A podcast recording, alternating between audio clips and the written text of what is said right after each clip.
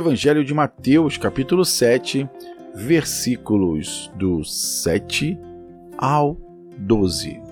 E aqui Jesus está falando sobre a persistência na oração.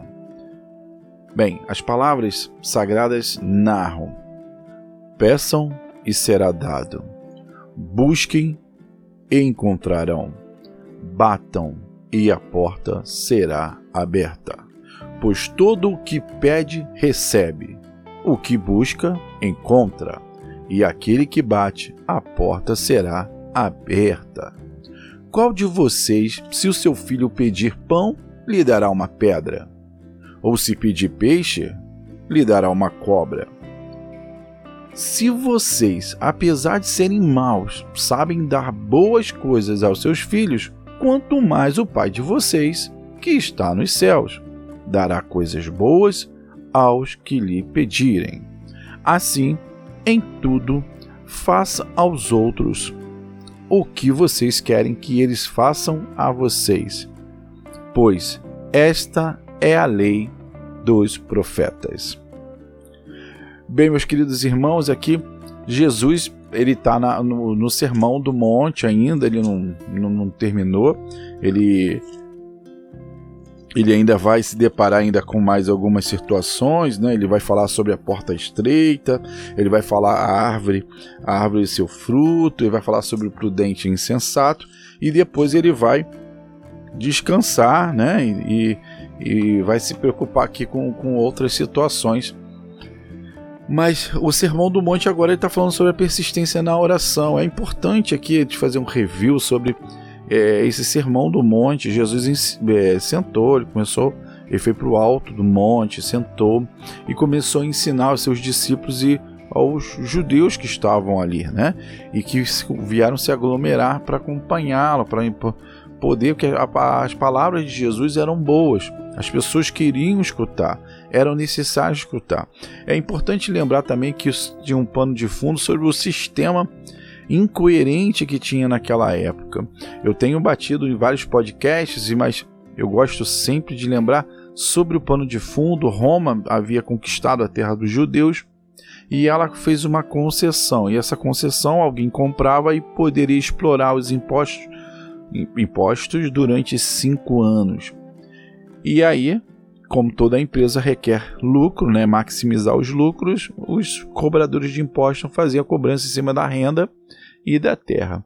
E a coisa era tão absurda que as pessoas às vezes não acabavam não conseguindo pagar sobre a terra ou pela renda e acabavam perdendo tudo e iam parar na rua e os que não iam sofriam para pagar. Então, é, eles estavam vivendo uma grande injustiça social. E aí Jesus ali ele acabou trazendo, é bom lembrar que os judeus, Mateus ali, ele, ele, ele escreveu esse evangelho para os judeus né, específicos, e os judeus eles seguiam as leis que estão escritas lá no Pentateuco, né, são os cinco primeiros livros da Bíblia chamado, chamados é, livros da lei. Então, o judeu tinha aquilo. E aí Jesus ele começa a trazer as bem-aventuranças, trazer né, como se deve se comportar, como os que serão chamados filhos de Deus. Aí ele fala que bem-aventurados, bem-aventurados são aqueles mais que felizes, né? São pessoas sem preocupações, é, principalmente do, das rotinas do dia a dia. E aí ele vem colocando, e uma, uma mensagem muito importante que Jesus trouxe, ele fala sobre as coisas do coração. Primeiro ele fala que, o, que as o pensar que vem antes do agir. Então, assim, você pensou, você pecou, né? Ele fala do adultério, ele fala sobre matar, e ele fala sobre chamar o irmão de tolo, então ele fala sobre calúnias, enfim, ele fala sobre tudo isso. Daqui a pouco ele já começa a falar em confiança. E agora ele está falando uma palavra persistência. Então ele começa já o versículo, ele falando, olha, é, peçam e será dado, ou seja, orem, né? Busquem, ou seja, continue orando, pois vocês encontrarão a resposta das suas orações. E batam e a porta será aberta, ou seja, persistam nas suas orações. Peçam e agradeçam como se já tivessem recebido. Né? Jesus está é, aqui entre linhas está falando assim: olha, peçam e confiem que o Pai vai lhe dar. E é interessante que, que Jesus ele ele não dá ponto sem nó, né? Ele traz, ele vai trazendo exemplos práticos para que você possa entender aquele primeiro versículo, peçam e será dado, né? Aí ele fala assim: pois todo aquele que pede recebe, né? Aí ele começa a fechar as lacunas, o que busca encontra, aquele que bate a porta será aberta, enfim. E aí ele vai, ele, ele dá exemplo assim: qual de vocês, se seu filho pedir pão, você dará uma pedra? Né? E qual de vocês pedir um peixe, dará uma cobra? E enfim, e ele começa a trazer a realidade das pessoas, que se elas não, elas sendo umas pessoas mais, né? condenadas ao pecado, ou seja, condenadas à morte pelo pecado, se elas, mesmo assim, elas conseguem dar coisas boas aos seus filhos, quanto mais a Deus, né, que é o nosso Pai que está nos céus, ele nos dará coisas melhores. E depois ele fala, ele fala que assim, é assim, em tudo façam aos outros o que vocês querem que ele fa que eles façam por vocês, ou seja, né, amai uns aos outros como é, eu vos amei, mas assim, amai-vos é, como assim mesmo como o teu próximo. Então é aonde a gente sempre fala. Se eu amo o meu próximo, né, como a mim mesmo, então eu não quero que me mate, então eu não quero matar o meu próximo. Eu, se eu não quero que eu sofra um adultério, eu não vou causar um adultério, né? Não vou adulterar a mulher do meu próximo, a esposa do meu próximo, porque eu não quero que aquilo seja feito para mim. Então isso acaba criando bons é, com boas condutas né, de, de vizinhança, né, o respeito mútuo. A palavra tem que incluir respeito, e aqui Jesus ele está trazendo essa verdade: façam aos outros o que vocês querem que eles façam por vocês. Ou seja, traz aquela mesma linha da fé judaica, né? Eu tenho conflito com uma pessoa que eu, eu irei chamar de inimigo, e aí eu preciso para é, que que eu resolva esse conflito, eu sei que eu vou ter que me sacrificar em algo, né? Vou ter que ceder em algo. Essa palavra sacrifício se chama ceder.